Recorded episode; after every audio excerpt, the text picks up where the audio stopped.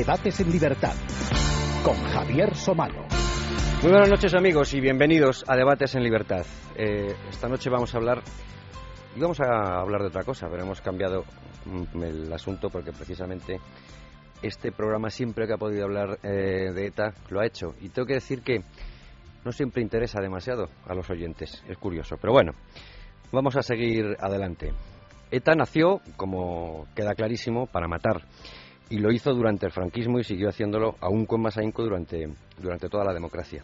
Así hasta aproximadamente el millar de muertos y las decenas de miles de heridos y todo lo que ello conlleva. ETA sigue siendo hoy una banda terrorista que no se ha disuelto, que no ha entregado las armas y que además no ha dado síntoma alguno de abandonar el terrorismo. Hace nada, hace una semana, el ministro del Interior francés dijo textualmente que la estructura militar de ETA estaba intacta. Los terroristas matan por conseguir unos fines y los términos del chantaje hasta ahora siempre han estado eh, clarísimos y son los siguientes. Si no se consiguen esos fines, se cobran la vida de personas inocentes. De hecho, ETA acostumbra a poner muertos encima de la mesa antes de cualquier negociación para recordar cuál es su cláusula principal. Las negociaciones hasta ahora se han abierto con muertos y se han cerrado con muertos. Aunque fuera verdad, aunque fuera verdad que ETA eh, dejara de matar definitivamente y públicamente y si disolviera, incluso si entregara las armas. Es decir, aunque de verdad estuviéramos ante eso que algunos dicen que ya es el final de la banda terrorista, ninguna nación en su sano juicio permitiría que fuera a cambio de concederles aquello por lo que han estado matando. Ningún gobierno debería ceder tan claramente a esos términos tan sencillos de chantaje. Hoy, según el fallo del Tribunal Constitucional, ETA ha conseguido la práctica totalidad de sus aspiraciones y ni siquiera se ha disuelto. Y además, ¿para qué engañarnos a estas alturas? Es posible que ya ni le haga falta. Personas vinculadas al terrorismo, vinculadas directamente al terrorismo, pueden gobernar una comunidad autónoma. La marca electoral de una banda terrorista ya gobierna, de hecho, ayuntamientos, lo hemos denunciado hace muchísimo tiempo, y a veces en soledad, y gobierna diputaciones. Pero ahora es libre para llegar a un gobierno autonómico, autonómico de momento, claro, que es el del País Vasco. Y nada impedirá, o a lo mejor va a ser difícil que se impida que Navarra caiga de ese lado y se haga realidad la Euskal Herria esta que está asentada, pues como mínimo sobre un millar de asesinados. La policía, la Guardia Civil y el último escalón de la justicia, o sea, el Tribunal Supremo, además, por cierto, del de Estrasburgo, y con bastante brillantez este último, dejaron claro que la jugada política de ETA era desde el principio una trampa, que la banda terrorista es la que está siempre detrás de cada significación política. De la Batasuna de siempre, para entendernos, Herri Batasuna, Euskal Herrita Rock, AV, PCTV, Rita Rencerrenda, ANV, Bildu, Sortu o como lo quieran llamar. Siempre ha sido exactamente igual. Y aquel proceso que comenzó Zapatero cuando ETA estaba herida de muerte, y así lo certificaban las fuerzas de seguridad del Estado, lo ha culminado un llamado tribunal, bueno, tribunal constitucional, se llama tribunal constitucional, otra cosa es que solo haya de momento un juez con tres miembros interinos y una vacante sin cubrir, un tribunal, podríamos calificar de, en estos momentos, caducado, que además no han querido eh, los partidos políticos renovar, o a lo mejor no han podido. Un tribunal que se supone garante de la Constitución y que no ha hecho sino arrinconarla gracias a ese reparto político de, magistrados. Y ahora ya se pide abiertamente, lo ha hecho el Partido Socialista de Euskadi y lo ha hecho un magistrado de la Audiencia Nacional, directamente que Otegui, que salga de prisión, porque les hace falta un lendakari. Otros ya lo han hecho, otros pronto lo harán y no sé si se está produciendo un goteo que casi se, se convierta en una amnistía. Pero bueno, eh, el caso es que en muy poco tiempo y con eh, pocos meses de gobierno del Partido Popular estamos asistiendo a el poder político absoluto de ETA que si seguimos así en las próximas eh, autonómicas, pues se van a sentar ya con toda tranquilidad debajo del árbol de Guernica, maltrecho árbol de Guernica, del que ya han recogido absolutamente todas las nueces y además ante nuestras mismísimas narices. Bueno, eh, tengo a tres personas, luego se unirá una cuarta para analizar esto esta noche. Eh, las tres personas las reconocemos, las tres personas han estado aquí en alguna ocasión. Miquel Buesa, muy buenas noches. Buenas noches. Miquel Buesa, catedrático de Economía de la Universidad Complutense de Madrid. Ha sido presidente del eh, Foro de Hermoa. ha sido promotor del eh, Partido Unión Progreso y Democracia, es hermano de Fernando Huesa, dirigente del Partido Socialista de Euskadi, asesinado por ETA en febrero del año 2000. Gracias, Miquel, por estar con nosotros aquí de, nuevo. gracias a ti. Y a ver si nos ayudas a comprender esto, porque yo ya no sé a quién preguntar para entenderlo.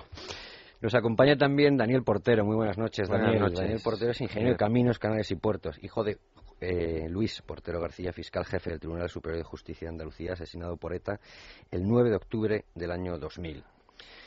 Eh, es presidente actualmente de la Asociación Dignidad y Justicia. Gracias por estar con nosotros y nos acompaña también Carlos Vidal, que es profesor titular de Derecho Constitucional de la UNED, de la Universidad Nacional de Educación a Distancia. Muy buenas noches, Carlos. Hola, buenas noches. Ya estuviste con nosotros en un debate en libertad analizando precisamente el papel del Tribunal Constitucional y algunas cosas me acuerdo y de algunas cosas a lo mejor hasta te las tengo que volver a preguntar.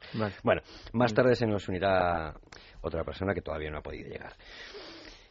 Como siempre, vamos a hacer ese repaso que nos hace Luis Fernando Quintero. Eh, sin bromas, nos podríamos remontar a, muchísimo, porque en esto de ETA, pues fijaos hasta dónde nos podemos remontar. Pero bueno, vamos a repasar los eh, días que han, eh, que han transcurrido hasta que hemos llegado a esto, a que ETA puede estar en una comunidad autónoma, después de estar en los ayuntamientos, en la Diputación, otra vez en el Congreso de los Diputados, y Dios sabe hasta dónde. Vamos a escuchar este reportaje de Luis Fernando Quintero.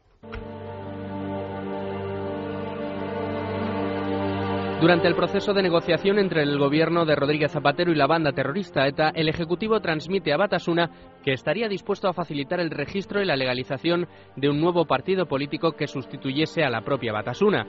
Septiembre de 2010, ETA envía a la BBC británica un comunicado en el que habla de que no llevará a cabo acciones armadas ofensivas y sigue alentando la negociación política. A mediados de septiembre, un exmiembro de la Mesa Nacional de Batasuna, Íñigo Iruín, abogado de etarras en la Audiencia Nacional y exasesor en las conversaciones de Argel, comienza a trabajar en la elaboración de los estatutos de esa nueva marca electoral. En noviembre de 2010, Batasuna organiza un acto público en un hotel de Pamplona con destacados dirigentes de la propia Batasuna y de las marcas electorales que ha venido usando, en el que anuncia que se va a constituir un nuevo partido político. 10 de enero de 2011, la banda terrorista dice en un comunicado que ha decidido declarar un alto el fuego permanente de carácter general. El entorno de la banda tardó muy poco, solo un mes, en presentar los estatutos de una marca electoral con la que presentarse a las municipales de aquel año. Sería Sortu. El 18 de febrero de 2011, una semana después de que Batasuna presentara su nueva marca, la Fiscalía General del Estado anunciaba que pediría al Supremo la prohibición de la inscripción de Sortu. El alto tribunal admite la demanda del Gobierno y deja en suspenso la inscripción de esta marca electoral. 23 de marzo. La Sala Especial del 61 del Tribunal Supremo deniega la inscripción de Sortu apoyándose en los informes de la Policía y la Guardia Civil al considerar una amenaza objetiva y grave para la democracia que Batasuna utilizara esta marca electoral para conseguir financiación para ETA. 18 de mayo. La nueva marca de Batasuna presenta un recurso ante el Tribunal Constitucional contra la decisión del Supremo y el Alto Tribunal la admite a trámite. 19 de septiembre. La abogacía del Estado pide al Constitucional que rechace el recurso. 21 de septiembre de 2011. Sortu pide al Constitucional que resuelva sobre la prohibición antes del 20 de noviembre, fecha de celebración de las elecciones generales. Llegamos al 20 de junio de 2012. El Constitucional admite el recurso de amparo de Sortu y legaliza la marca electoral de Batasuna ETA que podrá concurrir a las próximas elecciones en el País Vasco. Pues eh, ya saben, lo que digo siempre, las bandas sonoras que elige Luis Fernando Quintero para adornar eh, su pieza. Pues en este caso, ¿por qué suena esa? Pues porque es de Pat Metheny, un tipo que, por ejemplo, no le importó poner música algunos de los trabajos de Iñaki Arteta, mientras otros le pedían una millonada, y porque la, canción se titula Not to be Forgotten, que no está mal eh, para este asunto. Y digo lo de Iñaki Arteta porque, bueno, ahora resulta que Bildu ha destinado 9.000 euros y, algún, y un poquito de trabajo para que se pueda estrenar una película que se va a llamar Ventanas hacia adentro o algo así, y que cuenta la historia de cinco presos eh, terroristas. Uno de ellos Miquel Ancha, por cierto. O sea que ese es el cine que va a haber gracias a Bildu. Esperemos que Iñaki Arteta pueda seguir haciendo el suyo, que es el bueno. En fin, vamos a analizar muchas cosas y a no encallarnos en ninguna, pero yo les tengo que hacer primero una pregunta sobre esa eh, sentencia del Tribunal Constitucional. Y no sé si em, quisieran destacar algo sobre ella, aunque la tenemos aquí encima de la mesa y podremos consultarla. Hay varios ejes eh, que se destacaron al principio, que era una votación, un resultado ajustado de 6 contra 5, que tres magistrados tenían el mandato cumplido y había una vacante sin cubrir, y por supuesto que era en contra del eh, Tribunal Supremo, es decir, un nuevo choque y otra vez a cuenta mm, de Batasuna. No sé cuál de las tres o ninguna de ellas o alguna otra, eh, Miquel, por ejemplo, te mm, sorprendió más o, le diste más importancia al conocer la sentencia. Bueno, vamos a ver. A mí sorprenderme no me ha sorprendido lo más mínimo porque esto era la crónica de, un, de una sentencia anunciada, ¿no? Hombre, lo que me parece, eh, en primer lugar, y yo creo que lo que habría que destacar por encima de cualquier otro aspecto, eh, es que se trata de una sentencia de carácter político que enlaza con otra sentencia de carácter igualmente político que es la que eh, legalizó Bildu ¿eh? y que se pronuncia en un digamos después de un dramático eh, de una dramática amenaza que realiza el PNV sobre Zapatero y le dice claramente que si no influye sobre los magistrados del Tribunal Constitucional, entonces, para que legalizaran Bildu, entonces el Partido Nacionalista Vasco dejaría de apoyar a Zapatero en el Congreso de los Diputados. Y Zapatero, que todavía pretendía cumplir con la legislatura al completo, luego si ya se vio que no pudo, pues efectivamente eh, lo que hizo fue eh, eh, influir sobre los magistrados. Los magistrados eh, lo que hicieron sencillamente fue desactivar la ley de partidos políticos y esos mismos magistrados ahora un año después pues se han pronunciado en idéntico sentido ¿eh? desactivando la ley de partidos políticos. Y a mí me parece que el daño fundamental en este momento no es tanto el hecho mismo de la legalización de Sortu, porque al fin y al cabo el partido de ETA iba a estar presente en las elecciones, eh, en las próximas elecciones autonómicas del País Vasco, sino que eh, bueno, pues digamos que el poder político se ha quedado sin un instrumento que ha resultado fundamental para combatir el terrorismo. ¿eh? y, consecuentemente se plantea un problema, creo yo, acerca de si esa ley de partidos políticos hay que rehacerla no para seguir la doctrina del Tribunal Constitucional, sino justamente para evitar que una doctrina, de, en fin, esta creación doctrinal del Tribunal Constitucional impida la lucha contra la actividad terrorista. Luego entraremos en algunas. Si me permite, solo una puntualización adicional. Porque el problema del terrorismo en España no es solo ETA. Y esto no debemos olvidarlo. ETA puede ser que esté cerca de su final. ¿eh? Pero es que hay otras organizaciones terroristas, algunas de ellas ascendentes. Por ejemplo, las que tienen que ver con el terrorismo nacionalista gallego. ¿eh? Que es verdad que de momento ha producido unos daños relativamente menores, pero es ascendente y por supuesto con, las organizaciones que se pudieran eh, formar en torno al, eh, al, islamismo, al terrorismo islamista. Por tanto, no me parece irrelevante esta situación que se ha planteado, incluso aunque ETA desapareciera esta, esta eh, vamos, ahora mismo. No me parece relevante. Luego entraremos en algunas de las contradicciones de esa sentencia y, por cierto, algunos de los apuntes justo al hilo de la ley de partidos que hace el Tribunal de Estrasburgo. ¿Eh? y que pasaron desapercibidas. Nos costó bastante eh, recopilarlas, pero era una sentencia. Eh, perdón, era el Tribunal de Estrasburgo se expresaba sobre Herri Batasuna, Batasuna, Euskal Ritarrock, sobre las tres, y aprovechaba también para expresarse sobre AV y Herritarren Cerrenda. Mm y eh, ponía la ley de partidos como la mejor herramienta, además impecable. Bueno, luego les leo algunas de las argumentaciones, incluso sobre el nacionalismo en España, que hace Estrasburgo y que merece la pena recordar. ¿Tu valoración, eh, Daniel Portero, es esta preliminar que, que? Bueno, pues yo coincido totalmente con Miquel en su valoración, porque es lo que ha pasado, es una sentencia política. Hay que recordar que la composición de este Tribunal Constitucional es la misma que existía eh, durante el periodo de negociación entre ETA y el gobierno de Rodríguez Zapatero en el año 2006, 2007, incluso 2005. Por consiguiente, pues bueno, eh, estaba claro que esta última instancia, que al final, eh, como ya hemos comentado fuera de radio, se ha convertido en un tribunal de casación del propio Tribunal Supremo, pues bueno, pues eh, ahora incluso en esta última sentencia, yo no sé si eh, pues aquí el profesor nos puede luego ilustrar, Seguro. pero me gustaría ver su opinión también respecto a cómo se atreve ya incluso la propia sentencia del Constitucional a marcar una serie de directrices como si se tratara ya de legislador. O sea, ya no solo es tribunal de casación del Tribunal Supremo, sino que ya incluso eh, se extralimita en sus funciones, o entiendo yo, ya digamos como ciudadano, no, no no desde luego entendido, pero creo que el sentido común en el derecho es algo muy común. Y lógicamente pues esa, esa serie de pautas que parece que es lo que se ha negociado con los votos particulares para que existieran dos votos particulares menos eh, donde pues bueno no hay que equiparar a las víctimas del terrorismo con las víctimas de la violencia policial y de, y de ETA en fin una serie de pautas que yo entiendo que, que parece como si nos quisieran ya marcar eh, las directrices de, por dónde debe ir la ley. O una contradicción en los términos lo, terrible. Y lo peor, Y lo peor es que muchos de ellos son, oye, con todo el respeto, ¿eh?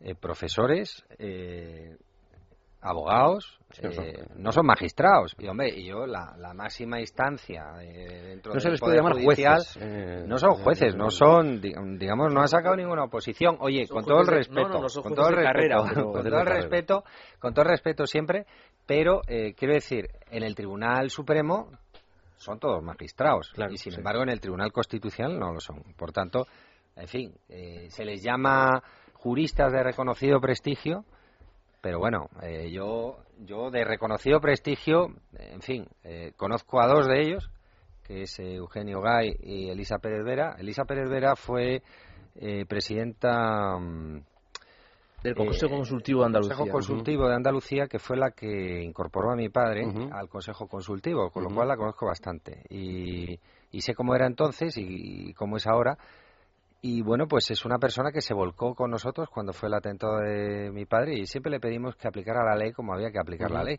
Y desde luego ha hecho todo lo contrario, ¿no? Por tanto, pues bueno, eh, eh, en fin, por lo menos todo lo contrario de lo que creo que entiende muchísima gente, ¿no? Eh, yo, mi primera valoración, coincido absolutamente con Miquel, es que este tribunal, coincido con Esperanza Aguirre, debe desaparecer porque no puede haber un tribunal de casación del Tribunal Supremo. ¿Y qué mejor medida económica eh, que hacer desaparecer pues un tribunal pues que realmente bueno, pues, de yo aunque no yo esa es mi opinión como ciudadano y eh, bueno pues respaldo la opinión de Esperanza asumirlo como sala pero eh, Ahora te doy eh, el turno, Carlos, porque acaba ha de llegado un nuevo invitado. Juan de Dios Dávila, que te estábamos esperando, pero no pasa nada. ¿eh? por Dios. el retraso, pero estaba... Juan de Dios Dávila, que ya le han leído eh, casi todos ustedes en, Libertad Digital, en sus columnas, y la última creo que aún sigue publicada, ex concejal del Partido Popular en Hernani, y hermano del teniente coronel Fidel Dávila, asesinado por ETA en 1993 y actualmente preside la Fundación Unidad Más Diversidad. Muy buenas noches, Juan. Muy buenas noches. Estamos haciendo una primera ronda eh, de valoración de esa, de esa sentencia del Tribunal Constitucional. Luego iremos profundizando y ahora tocaba el, eh, el turno de nuestro profesor, a que pido que mm, nos ayude a comprender, eh, porque mucha gente todavía piensa, y Rubalcaba utiliza muy bien esas herramientas, que el Tribunal Constitucional es la última instancia judicial. Bueno, no lo es, pero lo es. No lo es. Y efectivamente, con sentencias como esta y como la de Bildu, sobre todo, aunque en esta ocasión lo hace como de un modo como si fuera una especie de disculpa vergonzante en un momento determinado cuando dice que no va a entrar a valorar la prueba en la propia sentencia, ¿no? Y lo hace según las filtraciones que hemos conocido todos por el mismo periódico de siempre, que debe tener a un magistrado de esos que no son jueces de carrera, que le informa de todo lo que pasa, lo hace al parecer para contentar a los que luego acá acaba votando en contra. Pero a continuación de decir que no va a entrar a valorarla, hace una valoración. Lo que pasa es que la hace global, no hace lo que Aragón en su voto particular llama como eh, utiliza un término deplorable, dice deplorable exceso de entrar en el análisis pormenorizado. No, no llega a ese deplorable exceso, pero hace una valoración global desde el momento en el cual lo que el Supremo había considerado que era mm, una prueba que desvirtuaba el rechazo de la violencia que aparece en los estatutos, el juez dice que no. Con lo cual está considerando la prueba en un modo diferente. Cuando al considerar lo que le corresponde no es considerar prueba alguna. No, lo único que tiene que hacer el tribunal es si es razonable o no razonable esa interpretación. Entonces, claro, esa interpretación es razonable. Podría decirse incluso es tan razonable como la de los votos particulares de la del Supremo. Vale, pero a ti no te corresponde, le corresponde al Supremo. Pero bueno, eh, eh, digamos que esto es lo que se refiere a la prueba, ¿no? Yo creo que, eh, igual que dice Manuel Aragón, ese voto particular, a pesar de que, mm, digamos, ponen esa excusa por delante, el tribunal vuelve a entrar en el exceso de jurisdicción en el que ya había incurrido en la sentencia Bildu. Eso es la primera cuestión que hay que poner de relieve en la sentencia, que además lo hace de un modo contradictorio con su propio contenido. Esta sentencia no hay por dónde cogerla desde el punto de vista del hilo argumental, porque tiene varias contradicciones muy serias en sí misma. Esa es la primera. La segunda eh, es un error metodológico que también denuncia Aragón. Voy a seguir bastante lo que dice porque me parece que es un voto particular bueno y creo que he tenido oportunidad de leerlo mientras que a lo mejor algún otro no. Entonces, hay un error metodológico. Aquí no se, está em, analizando, en primer lugar, si hay una violación del artículo del derecho a asociación y en relación, o sea, el artículo 22 en relación con el 6. No se está analizando eso en primer lugar. Lo que se está analizando podríamos decir, es un incidente de ejecución de sentencia. Lo que se está analizando es si hay sucesión o continuidad con lo anterior. Si esto es un fraude o no es un fraude. Entonces el Tribunal Constitucional metodológicamente empieza mal, porque empieza dedicando los primeros fundamentos jurídicos al tema de la ley de perdón, al tema del artículo 22, del artículo 6 e incluso empieza analizando el contraindicio, que sería los estatutos, cuando todo el mundo, incluyendo el Tribunal Europeo de Derechos Humanos, dice que lo que los estatutos digan no es lo definitivo. Exactamente. Entonces, También en lugar las opiniones y, lo, En lugar de empezar analizando lo que es el contenido del auto, empieza hablando yo no digo de pájaros y flores, pero empieza hablando de lo que le interesa para Ese es un error metodológico que, que, es grave, porque además, cuando al final dice, no, no, aquí no hay fraude de ley, porque los estatutos dicen esto, y le dan una prevalencia al valor de los estatutos que no tiene, no argumenta. Es decir, mientras que el Supremo en su sentencia, eh, en su auto, perdón, argumentó fundadamente, el Constitucional despacha el asunto sin argumentar. Tercero, la sentencia, desde luego, eh, eh, vacía de contenido la ley de partidos, la debilita absolutamente, como ya hizo la de, la de Bildu, y, por supuesto, contradice la jurisprudencia del Tribunal de Derechos Humanos, porque es que el Tribunal de Derechos Humanos, como bien ha dicho Javier, eh, eh, ha sido muy contundente en su sentencia y, habla de la ley de partidos como un instrumento ejemplar. No, bueno, incluso afirma que un Estado tiene el derecho de defenderse. Sí, exactamente. yo creo que es el elemento fundamental. Y además es la ahí, por ejemplo, común. Lo que tú decías defensa, lo que decía antes Miquel de que probablemente, no sé si eras tú, pero vamos, habría que probablemente reformar la ley para impedir que el Tribunal Constitucional pueda buscar esos resquicios por los que salirse. Eh, en realidad no debería de ser necesario eso, pero es que, mm, por desgracia, está pasando. Pero bueno, aunque dicho sea entre paréntesis, esto es un problema que pasa en otros ámbitos. Ahora los tribunales se dedican a, no, decir lo que dicen las leyes. Ya sé que es un, no tiene nada que ver con esto, pero a mí me dejó escandalizado cómo se resolvió el tema del último escaño en Asturias del foro, porque la ley era contundente y el único tribunal independiente que intervino en esa ocasión, que es el Tribunal Superior de Justicia de Asturias, dijo lo que tenía que decir. esos votos eran nulos. Los demás tribunales que han ido interviniendo han ido estropeándolo hasta el Constitucional, con lo cual han bajado de contenido la reforma de la ley electoral. Bueno, no tiene nada que ver con el asunto, pero me preocupa que los tribunales en este país empiecen a interpretar más allá de lo que la ley permite. No empiecen, llevan ya. Bueno, ya, pero bien, tienes razón. Y los choques entre el Constitucional y la Suprema Cuenta de Batasuna eh, no son nuevos, vamos. Y, luego, el último punto, aunque luego podemos hablar más cosas, ¿no? El último punto que yo creo que, que es también ya increíble, es como la esquizofrenia o el cinismo, es ese fundamento jurídico que han metido el número 15, creo, en el cual, como ha dicho antes Daniel, se dedican a hacer un elenco de conductas que serían, eh, digamos, eh, motivo de la ilegalización. ¿no? ¿Por qué? Porque, por un lado, hay ya un exceso, un exceso de jurisdicción, hay un exceso, efectivamente, de que se convierte el tribunal en un legislador positivo. Dices, pero, pero vamos a ver, el tribunal, en todo caso. Respeta la ley. Y, no, y, no, no, y, es- y puede ser legislador negativo en el sentido Por eso, que por eso voy, que, puedes- que está generando ley cuando Claro. no tiene que generar Pues la a él no le corresponde eso. A él no le corresponde eso. Y además lo denuncia también Aragón en su voto particular. Dice, esto es una labor que no, dice, no le corresponde a este tribunal. eh, eh, y, y en la interpretación, ah, incluso dice, la interpretación constitucional de lo dispuesto en el artículo 9 de la Ley Orgánica de Partidos procederá en su caso al revisar una resolución dictada por la Sala del Supremo eh, que aplicase dicho precepto o bien con ocasión de la cuestión de inconstitucionalidad sobre ese precepto, pero en una sentencia que no es sobre ese precepto, ni sobre a, a- a santo de qué tú me empiezas a... Y además, yo creo que ahí lo que el tribunal está haciendo es una especie de reproche ya no solo al Supremo, sino que le está diciendo a la abogacía de Estado, a la Fiscalía, si queréis que en el futuro ilegalice un partido, tenéis que hacer caso de... Con lo cual, ¿de qué me sirve la ley de partidos si luego viene el tribunal? Pero es que además es una incoherencia interna de la sentencia muy grave, porque como pone de relieve el propio y luego este voto particular y, y lo hemos comentado aquí debilita la sentencia porque tú lo decías antes antes de empezar el programa Javier si resulta que la equiparación entre la violencia de los terroristas y la de las fuerzas de seguridad del Estado es un motivo de los que se recoge en el artículo 15, tú coges los estatutos Y ya está. todo el Está rato están hablando de toda violencia. Violencia de un lado y No, otro. no, mira, te lo Y puedo decir eh, textual porque dice los estatutos, que además, si no me equivoco, están, eh, si no redactados, sí eh, asesorados por Íñigo Iruín, que es, No, el no, que, es él el que lo ha hecho. más o menos Él y sabe- Adolfo Araiz. sabe cómo escapar de estas cosas.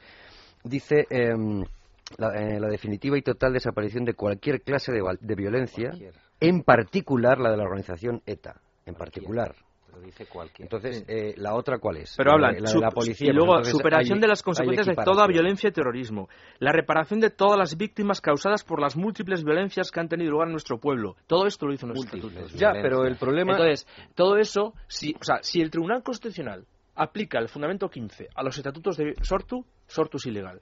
Entonces, señores, esto es alucinante. O sea, es, y además, lo que ya termino con esto y sigo también el hilo, digamos, Mm. la falsilla del voto particular. En este caso, incluso podría ser más grave que en el caso Bildu, por una razón. En el caso Bildu, al menos intentaron, coaligándose con dos partidos legales, intentaron, digamos, disfrazarse. Sí. En este caso es que no hay disfraz que valga, son ellos. Mm. Son la izquierda Berchale con I mayúscula y A mayúscula. Eh, eh, entonces, es que no hay nadie más que les acompañe en este camino. Entonces, eh, mm, todavía es más grave, digamos, obviar esta realidad. Bueno, y mayúscula, mayúscula, yo diría Batasuna. Bueno, ya, Sí, pero sí, me no, refiero, o ya sabes, cualquiera- pero- en sus cualquiera de las ellos hablan Pero siempre que de- quiero dar la palabra a Juan Sí, de sí, Cis, sí. que acaba de llegar, le he saludado y le tengo aquí castigado y no puede ser. Y me Pues yo creo que de- después de esta excelente valoración jurídica de, de la sentencia, en la que se ve que claramente, pues bueno, no es, no, no, no se atiene ni a, ni a derecho ni a la legítima defensa que debe tener toda sociedad, yo querría indicar la valoración política un poco de por qué se ha realizado esto. Yo me acuerdo que, que el profesor, me parece que es de Derecho Penal, Pérez Rollo, diputado socialista, eh, comentó en su momento que no le cabía ninguna duda que estos estatutos eran legales porque él los había asesorado con Íñigo, había asesorado a Íñigo Iruín. Entonces, eh, lo que hay detrás de todo esto es toda una hoja de ruta que en su momento fue pactada con Zapatero y que el Partido Popular eh, no tiene ni fuerza ni las convicciones necesarias eh, para pararla. Pensar que en una ininterrumpida continuidad de medios materiales, de votos, eh, este Sortu va a acaparar de nuevo los votos de toda esa izquierda Berchale es eh, pensar que ETA no está eh, de alguna manera incitando a que sus votantes, a que sus electores apoyen a, Sortu sin controlar Sortu, es como pensar que el agua no moja. Es decir, si la organización terrorista dice a todos sus simpatizantes mi marca electoral es Bildu o mi marca electoral es Sortu y, y no controla Sortu, pues hombre, eso sería una ONG que no es el caso de ETA. Controla claramente estos, estos partidos. Luego, además, entran ya en propia contradicción los propios socialistas. El Partido Popular, por supuesto, eh, de Mirón Y, aquí, pues bueno, si el Ministerio del Interior no defiende eh, a los hombres justos, pues yo no sé qué podemos esperar de ellos y, y, para qué están. Pero, ¿cuál es la contradicción? El Tribunal Constitucional dice que Sortu no es ETA. Y acto seguido, el portavoz del Partido Socialista Vasco eh, pide que Otegui salga de la cárcel porque ya no tiene mucho sentido no que siga en la cárcel. No solo Otegui, sino también un magistrado de la Audiencia Nacional lo ha pedido. Es verdad que en un curso de la Fundación Sabino Arana, pero lo ha pedido y es de la Audiencia claro, Nacional. Pero es que Otegui fue condenado por Bateragune, que era precisamente el intento de Batasuna, que está declarada bajo sentencia, que es ETA. Recurrida, Juan de Dios. No, pero es que lo, que le, lo que le han sugerido es que recurran esa sentencia no, no, no, al Constitucional para que el Constitucional la, y, la, y, va a ser el próximo choque del Tribunal Constitucional claro, con el Supremo. Claro, pero, pero, lo que quiero decir es. No, con la Audiencia Nacional en este caso. Bueno, con la Audiencia Otegui, terrorista que el difunto Gabriel Cisneros sufrió porque eh, participó en ese comando terrorista. Sobrevivió a él. Sobrevivió a él que ahora diga que Otegui no puede, puede salir de la cárcel porque precisamente él, que es terrorista, que apoya a Bildu, pueda salir,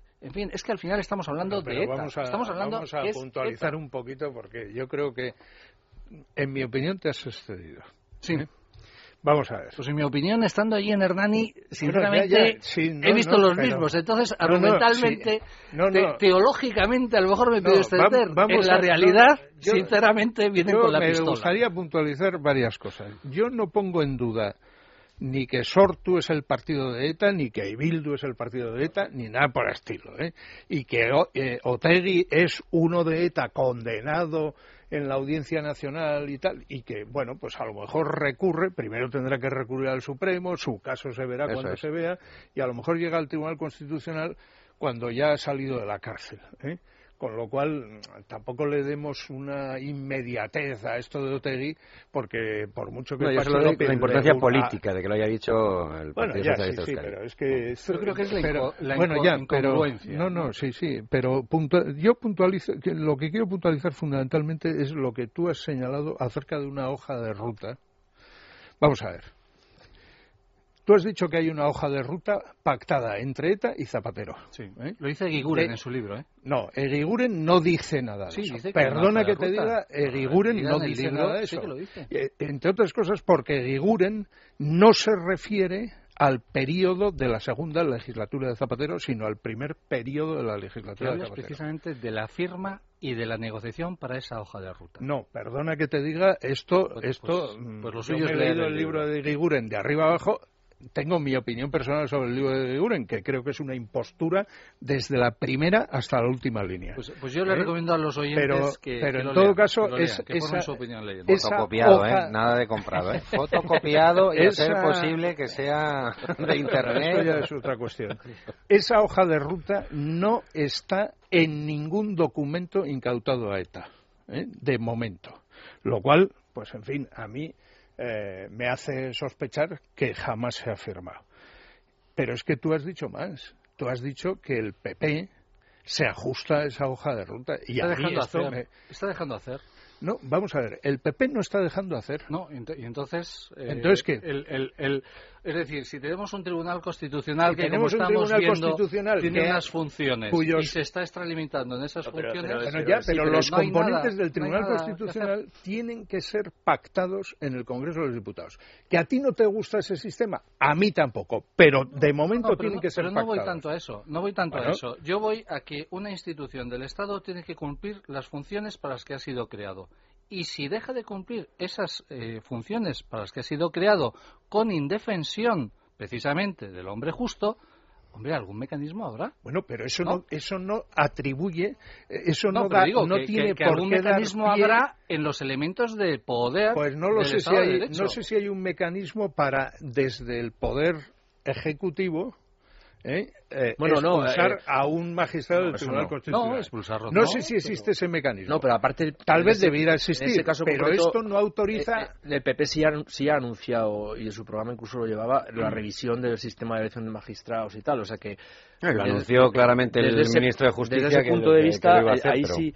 Eh, bueno, pero yo creo que... Bueno, eh, también bueno, la libertad Eh, lingüística pero yo- y yo- lo que me importa es que, cre- vamos a ver, es que creo que en esto se- hay un exceso de atribución. Pero una pregunta, Miquel. eh, el PP, vamos a ver, el PP ni es mi partido, lo aclaro para todos los que nos oyen. se, se rumorea. Ni, sí. ni yo soy ni yo soy simpatizante del PP ni nada por el estilo. Y además me parece que está comportándose con una torpeza extraordinaria en Económicamente, además, también. No, no solo en economía. También. Y en, y en estos asuntos relativos al terrorismo. Pero una cosa es la torpeza del PP y otra cosa muy distinta es que el PP esté detrás Que de esto que hablando. dejando hacer, no digo No, no, que haya no, negociado. no, Pero por, no encallarnos en, eso, yo, yo sí quiero hacer una ¿eh? pregunta, Miquel. Eh, eh, eh, o sea, tú no ves que lo que hace el Tribunal Constitucional, aunque no sea con esa intención, es eh, eh, culminar eh, en buena parte el proceso de Zapatero. Quiero decir, según No, las no actas, lo veo. Francamente te lo digo. no hay un compromiso de Zapatero con ETA que- de legalizar yo, partidos. Fíjate que en mi primera intervención he Mm. dicho que el Partido Nacionalista Vasco dramáticamente Sí, sí, le dijo a Zapatero que o legalizaba, eh, vamos, o influía sobre el tribunal para que Bildu fuera legalizada o se acababa su apoyo político. Esto fue público y notorio y, por tanto, eh, bueno, apareció en todos los medios de comunicación. Vamos a ver, si fuera cierta la hipótesis esta de la hoja de ruta, alguien me debería explicar por qué el- el, eh, la denuncia que realiza el fiscal general del Estado ante el Tribunal Supremo para que se ilegalice Bildu ¿eh? es impecable. Es más, contiene todos los elementos probatorios que el Supremo consideró adecuados para llegar a ese resultado. Sí, Miquel, eso, si eso- eso eso- fue así, con un fiscal general, eh, vamos, Sí, pero que es que no sabes, sé si tiene carne no, del sí, pero es que sabes la trampa, no, ¿sabes, sabes cuál es no, la no trampa? solamente Hablemos la trampa, ¿no? Que el Tribunal Constitucional saben que tiene la mayoría sí, y ya pero- está decidido ya, que tú- cuando tú llegue hablas cuando de llegue el recurso trampa. le den la Yo- razón. yo- en fin, controlas. Tú El problema es tienes- que lo político está controlando absolutamente todos los mecanismos. No, perdona, la trampa. perdona. Tú Entonces, tienes una yo visión, amago, pero sé por tienes otro una lado visión conspirativa de esto que yo no tengo.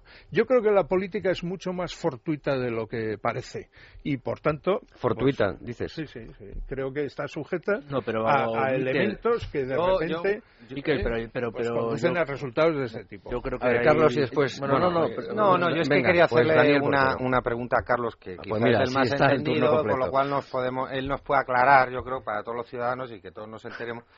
Pero yo leyendo el artículo 159.1 de la Constitución, dice, el Tribunal Constitucional se compone de 12 miembros nombrados por el Rey. Cuatro a propuesta del Congreso por mayoría de tres quintos de sus miembros. Lógicamente el PP no tiene tres quintos del Congreso. Cuatro a propuesta del Senado, con idéntica mayoría. No sé si la tiene el PP. Eh, No. No, pero más cerca está, ¿eh? Porque en el Senado Sí, está- pero no la sigo, tiene. No, sigo, nunca sigo, nadie ha tenido No, no, tres no. Sigo. No. Dos a propuesta del Gobierno. gobierno. Dos a propuesta del Gobierno. Y dos a propuesta del Consejo General del Poder Judicial. Sí. Yo le quiero hacer la pregunta al profesor, porque que a su es vez el que está más sabe. compuesto por... A ver, no, no, no, ¿eh? no, pero lo No, que no, quiero decir, si hay dos, si hay dos CGPJ, tío. cargos, como ese es el de Eugeni Gay y el, creo que también de Pérez No. Vera, eh, no, Eugeni Gay seguro que... del Senado. No, Eugenio no. Gay, el Gay yo creo que es, fue elegido, Gay estoy hablando de memoria. ¿qué es? ¿no? Gay, Gay, sí. Ah, vale, vale. No nos eh, traicione, no nos traicione. Los Eh, últimos dos, Gay, ¿no? Sí, Sí, sí, los vale, últimos vale, vale. elegidos por el gobierno, uno de ellos es precisamente Aragón, que fue elegido por Zapatero, Sí. Y el otro Pero tienen no que recuerdo ser quién es. los que y fue en vencen- 2004. No, estos vencen ya. A Aragón le queda un año, con lo cual eh, será el, el año que viene el, el gobierno tendrá que nombrar a otros dos. El año que viene. Sí. O sea, lo puede hacer a motu propio, sin necesidad Luego, de... cuando vence, o sea, Vencen eh, el de vale, Pérez Vera, el de Gay y el de Delgado. Y Esos queda, son del queda por no, cubrir, no habían y vencido queda ya. por cubrir la de No, Roberto no, a García ver, Calvo que... a ver. el de, el de Pérez Vera, Gay y mm, Delgado, Mm. yo creo que son los tres mm, eh, del, del Senado, ¿no? La Y- extracción de los tres son o del- no, los del Senado son los que ya se re- renovaron. Estos son los del Congreso, Congreso. Sí. y que toca hacer el Congreso, junto con García Calvo, que es la que eh, fue el fa- que falleció y había que cubrir eso la Para mí vacante es un escándalo. y eso lleva García muchísimo Calvo, más tiempo ¿De dónde venía? ¿Del Congreso? Del García Senado? Calvo del A Congreso propuesta del y era propuesta del PP. Entonces el PSOE E no quiso mm, Renovarlo. renovarlo, Cubrir la vacante. eh, cubrir la vacante que correspondía que fuera alguien a propuesta del PP Mm. y bloqueó ese nombramiento hasta ahora. O sea, quiero decir que eh, durante, Sí, para así tener el durante 6-5, cuatro años el sí, ha aquello estado- fue ha aquella, con 11 aquella bronca de María Teresa Fernández de la uno, Vega. seis menos uno, porque 6 menos 1 son 5, que es los Claro, votos que es lo que les interesaba para evitar. Vale, pero entonces, digamos, yo la, la pregunta para que los oyentes o, o incluso los que estamos aquí nos enteremos, eh, eh, los que hay ahora, ¿se podía haber hecho algo para haberlos renovado Sí, durante este periodo de seis meses que lleva el gobierno del Partido Popular? Eh, alguno de ellos, alguno de ellos. Yo, yo no sé eh, exactamente si han hablado o no han hablado, pero evidentemente Sí, sí, lo que... perdona, ¿han hablado? A ver, Hubo una entrevista. hubo una entre- entrevista, a ver, todo, cada uno da su versión. Rubalcaba Sí. y, y el presidente del Yo sé lo mismo que vosotros. De la que no salió ningún consenso. Bueno, a ver, sé lo mismo que vosotros, que hubo una entrevista en enero o febrero en la que se dieron de plazo Sí, hasta junio para ir hablando y, y en junio tenerlo resuelto. cuando Y ya sí, fuera la. Hubo otra entrevista Sortu, claro. hace Sí. poco para los temas económicos en las que también salieron estos temas en los que volvieron a decir que tenían que acabar antes de junio. Entonces, no sé si habl- todos sabemos que esto no se resuelve en un encuentro entre Zapatero, No, no, ya, ya. digo, entre Rubalcaba. Rajoy y Rubalcaba, sino que son los que negocian son los números doses, treses, etcétera. Y eso es lo que digo yo que no sé si se ha producido. Yo desde luego lo que A lo sí que se comprometieron fue lo- a- al sí sé 31 es de que No han junio. trascendido nombres ¿Eh? tampoco. Bueno, pero digo esta- yo, pues por ejemplo, el gobierno del Partido Popular podría dejarlo esto en un impasse y el año que viene, que le toca renovar a los suyos del gobierno, podría renovarlos. No, pero sí, sí, sí, yo creo que tiene que renovarlos del Congreso, los tiene que renovar por narices, porque es que eso es, es- la conducta del Parlamento es eh, un espectáculo bochornoso, es decir, hay un mandato constitucional que no están cumpliendo. O sea, Exactamente. lo que dicen los tres magistrados del Constitucional que están, eh, digamos, Interinos, De hecho, Carlos, si no, me, si no me equivoco, dijeron que iban a dimitir en bloque. Sí, y lo amenazaron, amenazaron con hacerlo eh, en Los un magistrados, escrito. digo. Sí, y amenazaron varias veces. En, el en la última ocasión ya, que fue hace poco, estando ya el gobierno del PP, ya, ya parecía que iban a tomarse decisiones, porque en la primera vez que dimitieron el presidente no se lo admitió, pero esta vez parecía que el presidente se lo iba a, a admitir. Yo creo que además es- debe de ir en serio lo que van a renovar ahora los magistrados, porque si no, la sentencia no se habría producido con esta prisa. Es decir, es evidente que el actual presidente del Tribunal Constitucional ha querido que esta sentencia se sacase creo que. Esa prisa, Mm. esa prisa, Porque, la- se puede achacar a algo fortuito. Yo la achaco a que se tiene prisa por algo. Porque Claro, una decisión... Pero, pero no se lo achaques no, al gobierno. Pero la- Miquel, Miquel, Miquel. No, no, no, si yo lo que digo es que la- hay una hoja de ruta y que los otros dejan hacer. No, pero la, la prisa yo creo que es. Yo o sea, quiero yo que la, me la la enseñes prisa la, prisa es porque si se renueva ahora el tribunal pueden perder la mayoría y por eso hay prisa Claro. en contra de en contra en este caso del interés del gobierno y del PP Pero que yo creo se- que más sentencias- o sea el PP evidentemente discrepa de esta sentencia otra cosa es que valoremos que se- ha sido una, discre- una discrepancia más o menos moderada pero que dos ministros No, ha sido salgan- menos moderada que en otras ¿sabes, Carlos, ocasiones, lo que eso también pasa? es verdad. ¿Sabes, pero- Carlos, lo que pasa? Que el Partido Popular Vasco ha estado apoyando el gobierno del Partido Socialista eh, cuando se estaban haciendo las negociaciones con ETA. Y solamente ha roto ese gobierno cuando el Partido Socialista ha dicho que iba a recurrir ante el Constitucional todos los recortes de educación y sanidad. Y ahí es cuando se ha roto ese, ese pacto de gobierno. Entonces, a mí eso me... Espera, espera, Miquel. Esas mí, negociaciones con ETA. Eguiguren las cuenta, que lo lea el Eh, pero vamos, a- vuelvo a que decir que que se lo lean. refiere única y exclusivamente. Al periodo O sea- de la primera legislatura de Zapatero y antes de esa legislatura. Y curiosamente, y curiosamente ahí es cuando legalizamos Bildu y entra en las instituciones, cuando legalizamos fortuitamente. No, No, no, sobre no, todo eso es- ocurre en la segunda legislatura. Pues lo claro siento, pero, no, es así. hablemos a la vez, no hablemos a la vez. Quizá, quizá, lo- Dios el tiene carro, razón el carro no lo puedes poner delante de los bueyes. Primero tienes que pactar y luego tendrás que legalizar. Eh, No vas a legalizar y luego. A ver, Daniel. olvidaros de, de Bildu y Sortu en la, como dice Miquel, primera legislatura 2004-2008. Sí hubo casos muy similares, acordaos ANV, el ANV. Partido Comunista de las Tierras Vascas, aquella época en la que Ya, pero- la izquierda Berchale no tenía nada que ver con Batasuna, cuando antes sí lo era. Sí, claro que o sí, sea, pero el esa PP época fue pero- muy dura, pero el ¿eh? PP evidentemente Acordaros, estaba en ¿eh? contra de eso. Bueno, Sí, sí. estaba en contra, sí, estaba en contra. Pero ANV Pero la hoja de ruta a la que ha... fueron ilegalizados, ¿eh? Sí, pero fue en 2008. Después, Y- No, no, no, fue en ¿no? 2008. Posteriormente. Y la ilegalización se produce en la segunda legislatura, ¿eh?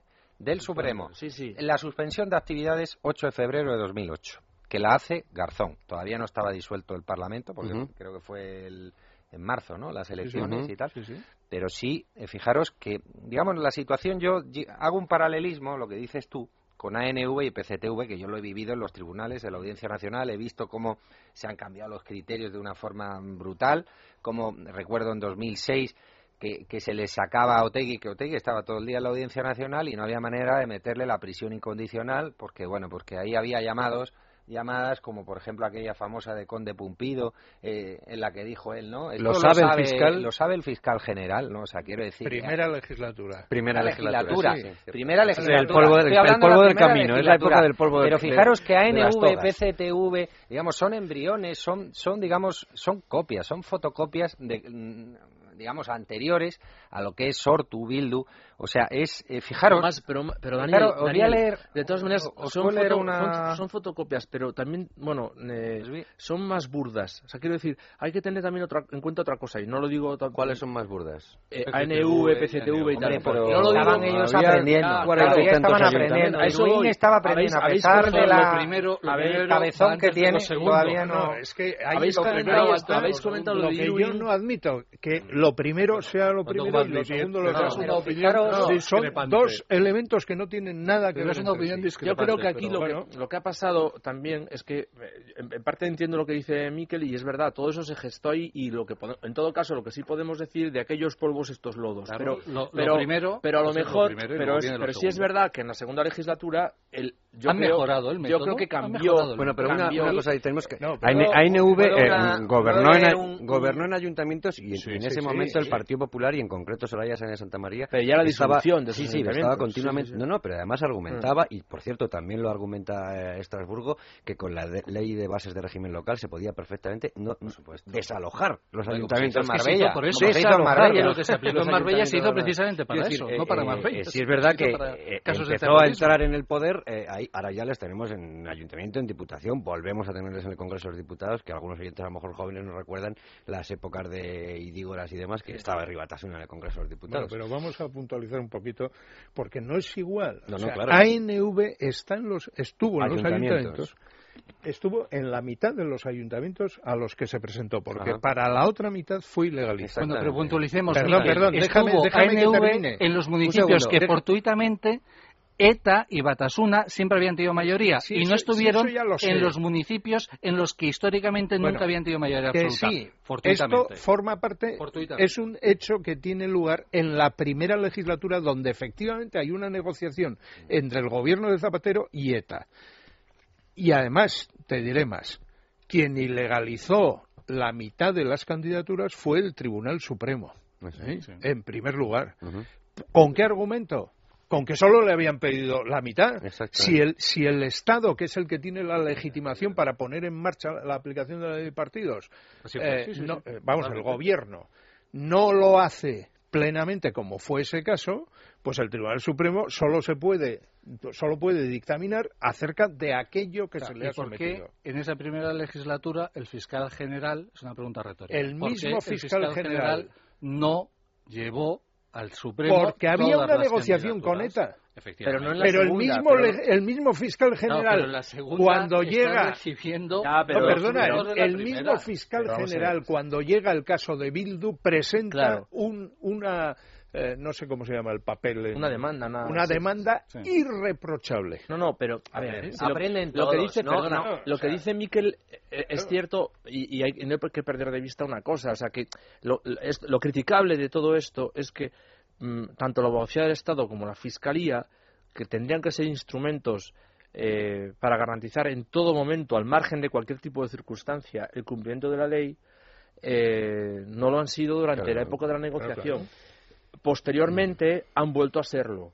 Bueno, es más, el- eh, el- el- el- han vuelto a serlo al menos formalmente. Eso- eso es o sea, al menos, Carlos. no, No, lo que pasa Daniel, es que la- el- al menos formalmente. Yo estoy de acuerdo con Miquel. Yo estoy vale. de acuerdo con Miquel en, do- en- en- en que los, ta- tanto las impugnaciones contra Bildu como las impugnaciones contra Sortu de la Fiscalía y de la Abogacía del Estado son impecables. Mejor las de la fiscalía que las de la abogacía. No estoy tan- Creo yo, ¿eh? Bueno, Eh, Como sabes, no soy el jurista, me las leí las dos. Yo no me acuerdo ahora, no tengo aquí en la cabeza. Con las de pruebas de la Policía Eh, Nacional y de la Yo Guardia creo Civil. que. El tamaño era mayor el de la fiscalía. No, pero ya, pero bueno, eso no, no- Bueno, yo, ya, ya. yo por ejemplo, en, en el recurso de la abogacía, o sea, las alegaciones de la abogacía ante el recurso de Sortu de, eh, son muy buenas. Y de hecho, la abogacía del Estado, por ejemplo, la abogacía del Estado, por ejemplo, pone de relevancia una- un detalle que jurídicamente es muy importante, aunque dice- la abogacía dice que no, pero vamos, que es que Sortu, o sea, el recurso de amparo lo presenta Sortu por un lado, como si tuviera personalidad jurídica, y luego los individuos que pertenecen a Sortu. A la, a la- a la- Sí, sí, sí. y claro, la abogacía de Estado diga, oiga, Sortu no tiene personalidad jurídica, entonces a Sortu no, no tiene legitimación, porque no existe jurídicamente hablando, y el, el Constitucional lo, lo, lo- lo admite, le da la razón. Tenemos que hacer una sea que- breve pausa. Bueno. Pero como tenéis muchas Sí, preguntas en la cabeza no, todos, es que- que... no se os vaya, las apuntamos y volvemos al segundo salto. Debates en libertad. Con Javier Somano. Bueno, pues eh, continuamos. Vamos a ver si conseguimos. Tienen ustedes las preguntas que quieran hacer y, por supuesto, interrumpirme, que para eso están. Pero sí que me gustaría que nos explicaran eh, algo que publicamos en Libertad Digital, que el- el- la noche en la que se, eh, se conoció la, sentencia, el diario El País lo publicó en su portada, tenía bastante más eh, información que el resto de los medios pero sí decía que había mm, mecanismos dentro de la sentencia para instar la ilegalización eh, de Sortu eh, si no cumplía ciertas condiciones. Y además dice que a la vista de la experiencia acumulada frente a las tentativas de eludir la ilegalización jurídicamente decidida, pues que había que fijar una serie de conductas, etcétera, etcétera.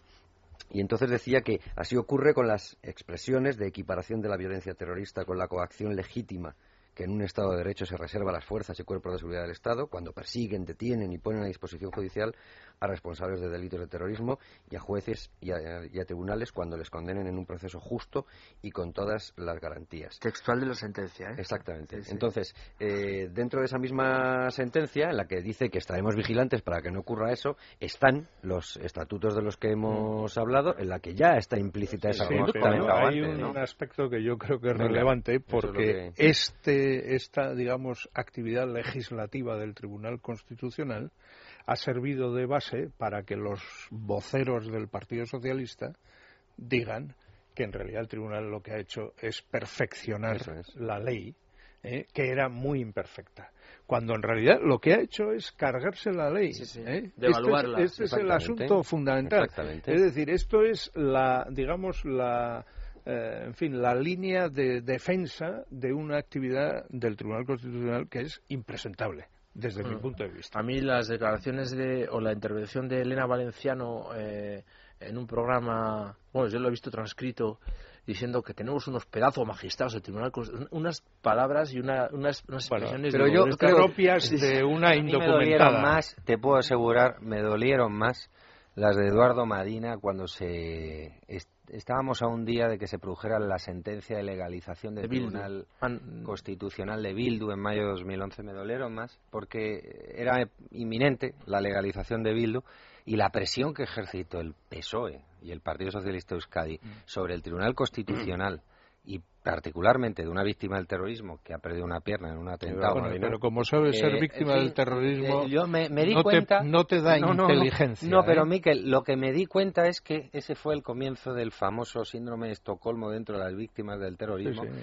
Que ahora se está dando mucho, eso de reunirse con los asesinos y Luego tal. les pregunto En por fin, eso pero quiero decir que, que aquello personalmente a mí me dolió porque digamos dentro aunque Miquel lo ha apuntado bastante bien no te da absoluta inteligencia pero bueno eso era muy llamativo y una presión brutal no sobre el Tribunal Constitucional no No, no, por supuesto que es una presión brutal. Pero eh, cuando estáis hablando de esto que se perfecciona, que el, que el Tribunal Constitucional en realidad está legislando, claro, habrá muchos oyentes que dirán, bueno, pero si es tan grosero el asunto, eh, algo se podrá hacer. No se puede hacer, jurídicamente no se puede hacer Ir nada. al Congreso de los Diputados y hacer una nueva ley. Claro. No, a ver, claro. jurídicamente, no, bueno, sí, Sí, pero jurídicamente no se puede hacer nada. No, Hombre, no digo a ver, jurídicamente, ¿eh? digo, mm, pues mira, como acaba de No, decir Miquel. Bueno, es que Bueno, ya eso lo hemos apuntado hace meses, ¿eh? En la reforma de la ley de partidos. Es que es necesaria. Es que fijaros que la coyuntura ahora, ahora mismo es diferente a la del año 2003. En el año 2003, Batasuna está en, pleno apogeo, aunque ese año va a caer, porque ya en el 2002 sufre un batacazo por parte del juez Garzón en su época en la que luchaba contra el terrorismo, no remaba a favor de. Eh, sin embargo, el, era otra época. Había atentados, ese año pues se producen varios, el último en, en, febrero o marzo se produce el de Pagazortundúa, en mayo el de los dos policías en Aragón. En fin, mata ETA y Batasuna tiene que condenar. Y la ley de partidos lo que pretende es, digamos, poner en evidencia ¿no? a las formaciones políticas de la izquierda Berchale y ETA de cara a una posible ilegalización. Ahora nos encontramos en una coyuntura donde no hay atentados y donde, digamos, la izquierda Berchale, ETA, Batasuna o el MLNV o como le queramos llamar, ¿eh? pues no mata, y lógicamente lo tienen más fácil. Luego la coyuntura es diferente y a la coyuntura es diferente yo creo que las leyes de alguna forma tienen que evolucionar. No nos podemos anclar en el pasado. Por tanto, yo lo de la reforma de la ley de partidos lo veo lo más lógico.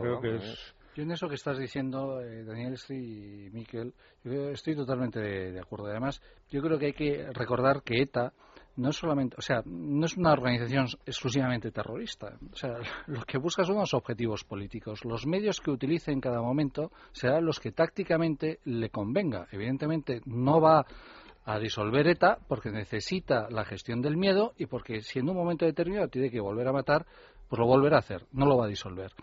La legislación fiscal es palpable, es decir, todos los años eh, Hacienda se da cuenta que hay huecos y tiene que volver a legislar o bien porque se han producido eh, nuevas coyunturas o nuevas realidades económicas eh, que tiene que, oye pues que, legislar sobre ellas. Eso es constante es decir cualquier persona que se dedique a lo fiscal sabe que es quizás de lo que tienes que estar eh, más al día mm. porque constantemente se está generando norma.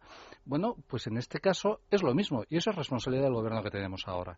El gobierno que tenemos ahora pues lo que tiene es que velar eh, por el ciudadano. Lo que tiene que velar es por la seguridad, lo que tiene que velar es por la unidad de España, que es un bien común eh, real y eso pues es su labor. Si no lo hace, pues estará por omisión mm, cometiendo ahí un error, ¿no? Lleva seis meses, ¿eh? Solo te digo eso. Bueno, y, pero eso tú lo tenemos ahí. De todas maneras, sí, efectivamente. lo que comentábamos, lo que comentabas también de qué se puede hacer.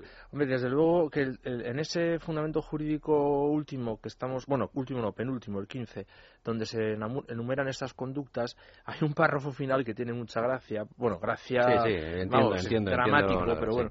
Y dice, no nos corresponde hacer ninguna otra consideración salvo recordar que la apreciación de la concurrencia de tales conductas a través del conjunto de instrumentos de control a priori. ¿Cuáles son? Los, de a, los a priori son los que se estaban intentando usar aquí. ¿eh?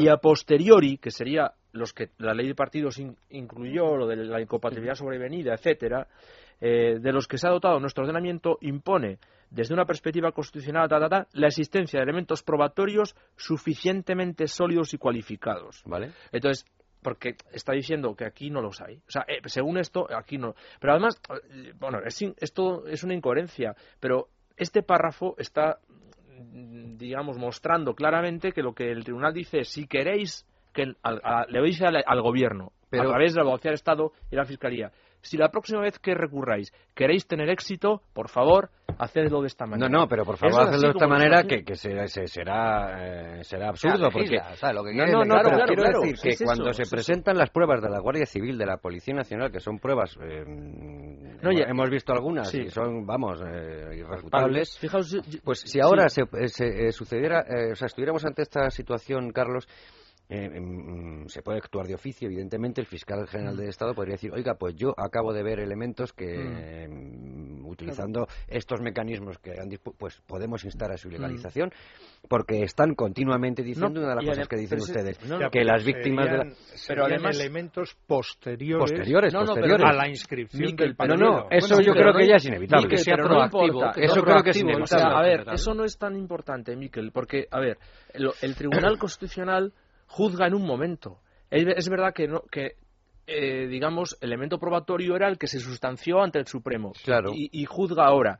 Entre el momento del Supremo y el de ahora ha habido, y lo dice, lo recuerda la abogacía del Estado, ha habido varias sentencias de la Audiencia Nacional que confirman la validez de algunos de los elementos probatorios. Por lo tanto, eso, aunque haya sido en ese interim, el Constitucional no puede ignorarlo y lo ignora.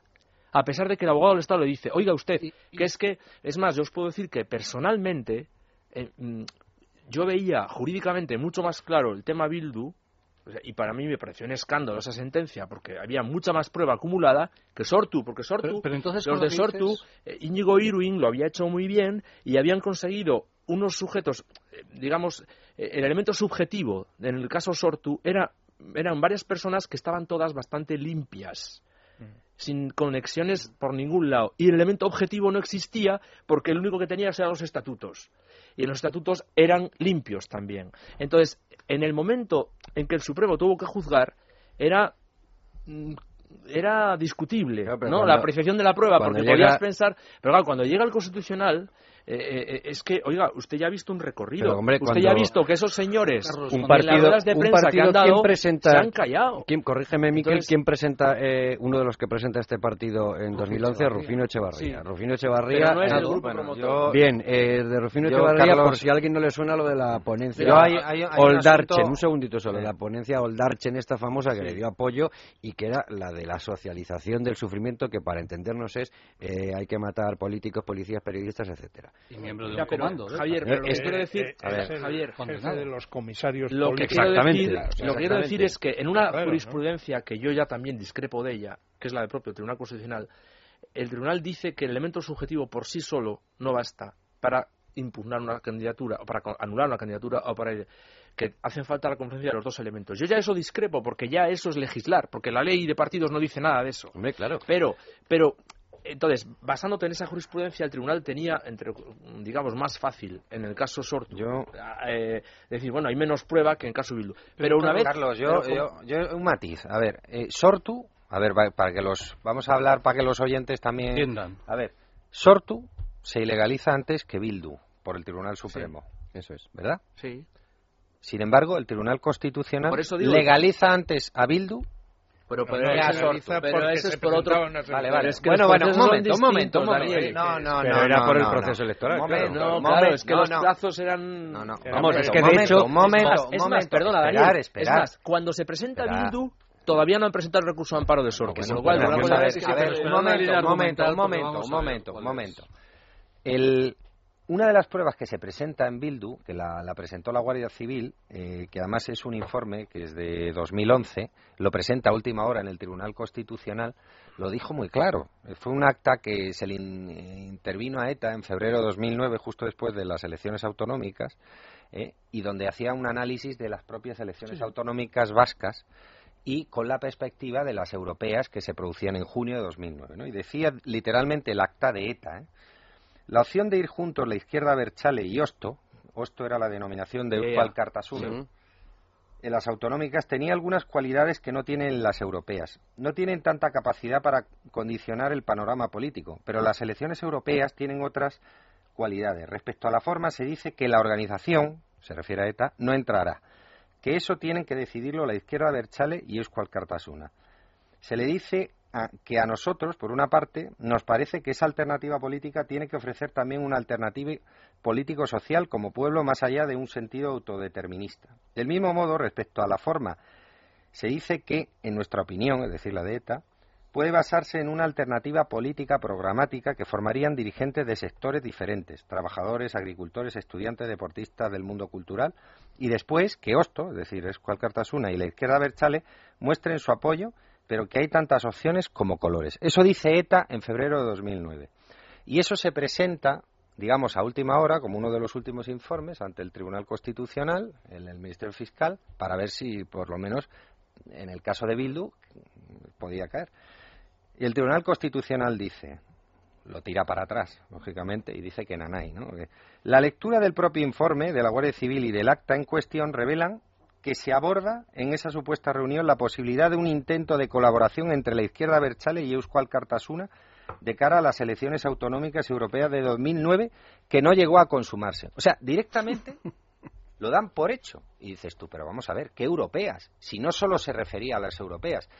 Tenemos que recordar a los oyentes que esto, mm, y lo voy a decir aquí, Bildu no es la primera que tumba el Constitucional.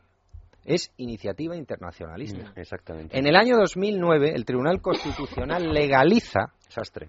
Sí, legaliza in- iniciativa internacionalista. Y esta acta hubiera servido para ilegalizarla, pero no se incauta hasta después. Sin embargo, fijaros lo retorcido que es el Tribunal Constitucional que dice que no, que esto no hace referencia No, a Bildu, sino que esto es antes, que No, es al año 2009. O sea, No, y a mí me parece esa- de una vergüenza la es actitud del Tribunal el acta Constitucional. esta que, o sea, yo lo que acabas de leer además es uno de los elementos que también utiliza la Audiencia Nacional. Este es justamente uno de los elementos que el abogado del Estado ahora vuelve a sacar y dice, oiga, que es que esto que usted antes no había considerado, resulta que ahora ya hay otros tribunales como la. Audiencia Nacional que lo han considerado Pero, para es. Carlos, Carlos, por buscar soluciones, porque está claro, yo creo que el Tribunal Constitucional, eh, en fin, la la torsión de la ley que ha hecho y de sus funciones para, para legalizar ETA a través de, de Sortu. Pero por buscar soluciones. Eh, por lo que estabas explicando antes, he entendido, y corrígeme porque igual he entendido mal, que eh, como se han producido una serie de bueno de sentencias de la Audiencia Nacional posteriores a, a- a todo este ejercicio, el fiscal general del Estado podría eh, instruir eh, acorde con esas con esas sentencias de la Audiencia Nacional y pruebas evidentemente de la Guardia Civil o de la Policía Nacional podría instruir de nuevo La ilegalización. la ilegalización o no Sí, igual el que fiscal sí, general o sea el actual fiscal general el- que sí, depende claro. del Ministerio Claro, de conforme- Justicia no lo haría, ¿eh? Con la Partido posición de este No, tribunal claro, pero poder, poder puede. Conforme a la ley de partidos, Poder puede. podría iniciarse un procedimiento similar al que se inició con Batasuna al principio de todo. Mesa Nacional. Luego- Sí, sí. ¿El de la Mesa Nacional te refieres? No, al de la No. delegación de Batasuna, me refiero. Al- eh, Cuando, cuando hay ley de partidos, el primer Sí, proceso sí, sí, de legalización sí, sí, es sí. el de Batasuna. Pues podría iniciarse. Yo ¿Y qué otras sí. Lo que opciones pasa es que, habría fíjate, o tendría este este este gobierno? eh, Está a la renovación del Tribunal pero- Constitucional, No, ese- Juan de Dios. lo Yo lo tengo no, clarísimo. No, Yo cuidado, cuidado, porque antes, vamos a ver, si el claro. gobierno tomara la decisión de instar la ilegalización de este partido, primero tendría que ganar el proceso correspondiente en el Tribunal Supremo. Mm. Y esto quiere decir que, eh, vamos a ver, si, si actúa con la mínima prudencia política que debe actuar, tendría que tener muy bien amarrado desde el punto de vista probatorio eh, el asunto, porque eh, podrían tumbárselo en el Supremo. ¿eh? Sí, O pero bueno, que- el Supremo ahora mismo yo creo que tiene que estar dolido, mm, si ya lo estuvo con lo de Bildu, porque eso sentó muy mal. Eh, en este caso, pues Sí, otra pero vez. ver, Entonces, el Supremo el esté Supremo- dolido el no Supremo quiere los decir que conflictos- admita cualquier tipo No, de prueba. pero, no, ¿eh? pero es que prueba hay mucha. O sea, prueba hay Bueno, bien, mucha y bien. se ha ido acumulando más. Bueno, podría valer la misma. la misma que se ha incrementado lo que lo que hemos comentado o sea desde el momento en el que se digamos se impide la inscripción de Sortu eh, se dicta el auto del Supremo y, y luego llega la sentencia constitucional en ese periodo ha habido mucha más prueba Es de- decir, de que- personas de personas que estaban implicadas involucradas en la Es- es decir, de que- el gobierno- que ver, de todas que maneras, sí, de pero hecho, de por ejemplo, yo, a ver, es que yo luego, tú, tú has estado allí también, yo es que he vivido en Pamplona muchos años y yo con Adolfo Araiz, yo no sé si luego escucharán estas, pero bueno, yo, ten- yo me he sentado en reuniones con él negociando cosas cuando él era representante de Batasuna, es decir, que él era, yo, yo me acuerdo del año 89, elecciones europeas, Navarra, yo estaba de representante allí de mi partido en la- para el reparto de espacios electorales y, y Alfredo Araiz, Adolfo Araiz estaba, venía a las reuniones. Entonces, este señor que ha aprendido mucho al- al- al- al- con Íñigo Irwin, Sí. es que ya sabemos todos quién es. Y el que ha valorado la sentencia del Constitucional sobre Sorto ha sido él.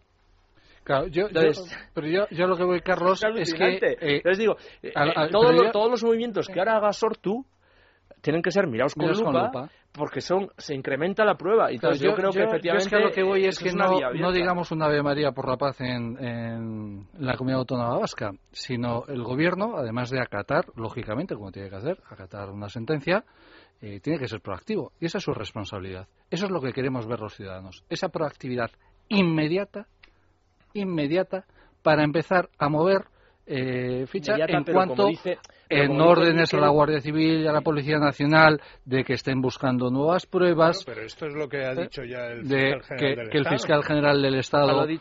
Sí, sí lo ha dicho. Sí, sí. que Eduardo Torres Dulce lo ha dicho. atento Sí. a todas las actividades. Bueno, además de del atento, en fin, lo veremos en los próximos meses, ¿no? si ese No sé atento si se concreta. Tenemos que, Bueno, que- que ir variando algunas algunas cosas, pero antes, y buenas noches Luis Fernando Quintero, que tienes algunas cosas Muy buenas noches, que Javier. contarnos, pero antes me gustaría, eh, porque cuando has hablado de lo de eh, eh, Daniel Portero, de lo de iniciativa internacionalista, que también se refleja aunque no lo menciona directamente en, eh, en el Tribunal de Estrasburgo, en el que dice que la ley de partidos es la mejor herramienta que hay, que todo esto es cuando el Tribunal de Derechos Humanos, el de Estrasburgo, daba su apoyo a la justicia española eh, avalando la ilegalización de HB, Batasuna, porque decía que era eh, una necesidad social, decía.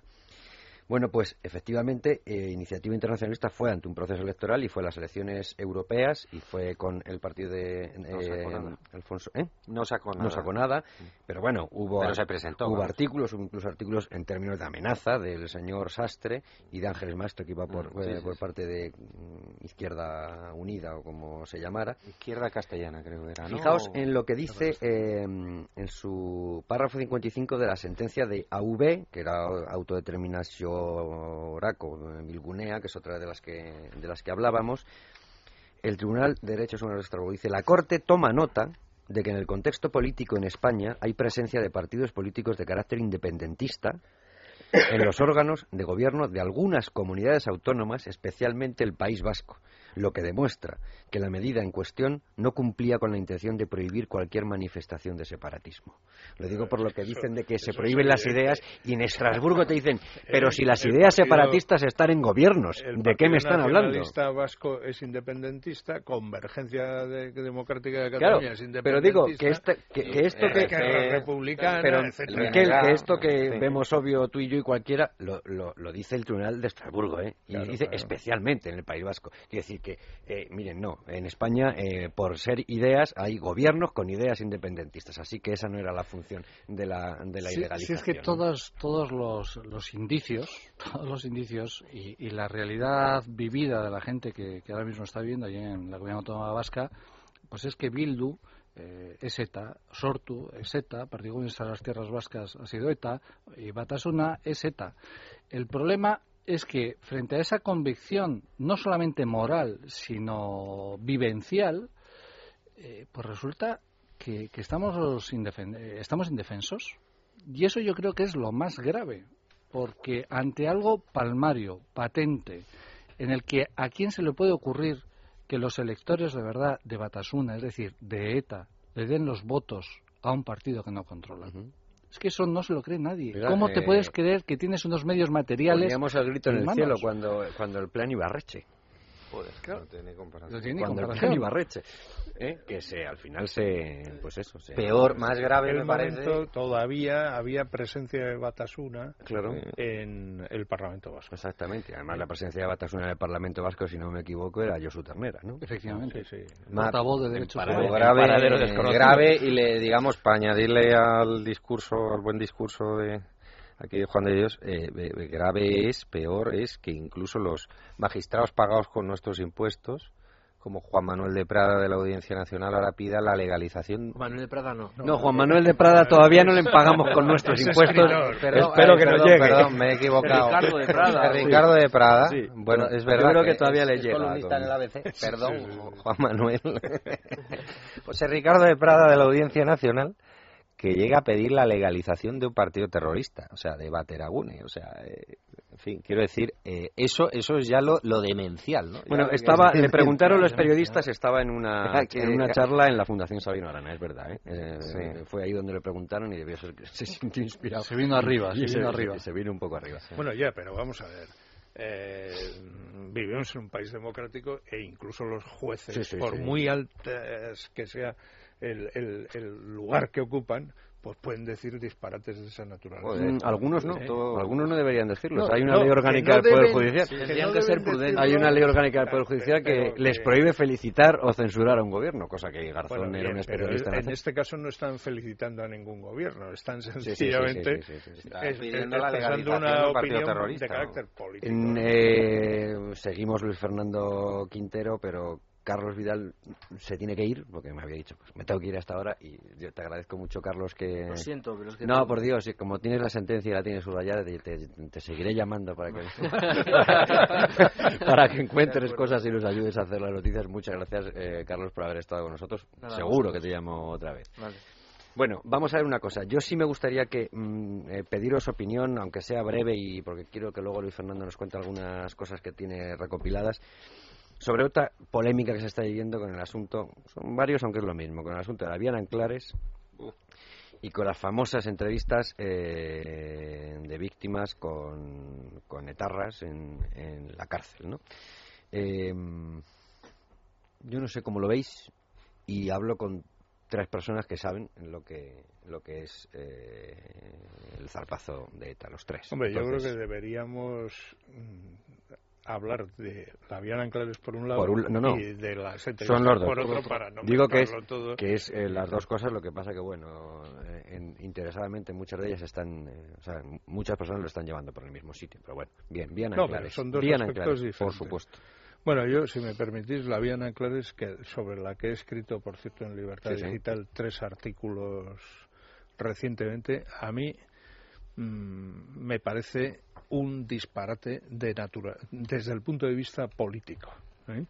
Porque el Código Penal ya ha establecido eh, la vía en Anclares. O sea, el Código Penal dice en un artículo, en unos artículos que aquellos terroristas que se, sean arrepentidos, pues efectivamente pueden acceder a la- al tercer grado y a la libertad pro- provisional. En el, el Código Penal, un arrepentido no es uno que se arrepiente, para que nos entienda todo el mundo. Un arrepentido es un chivato.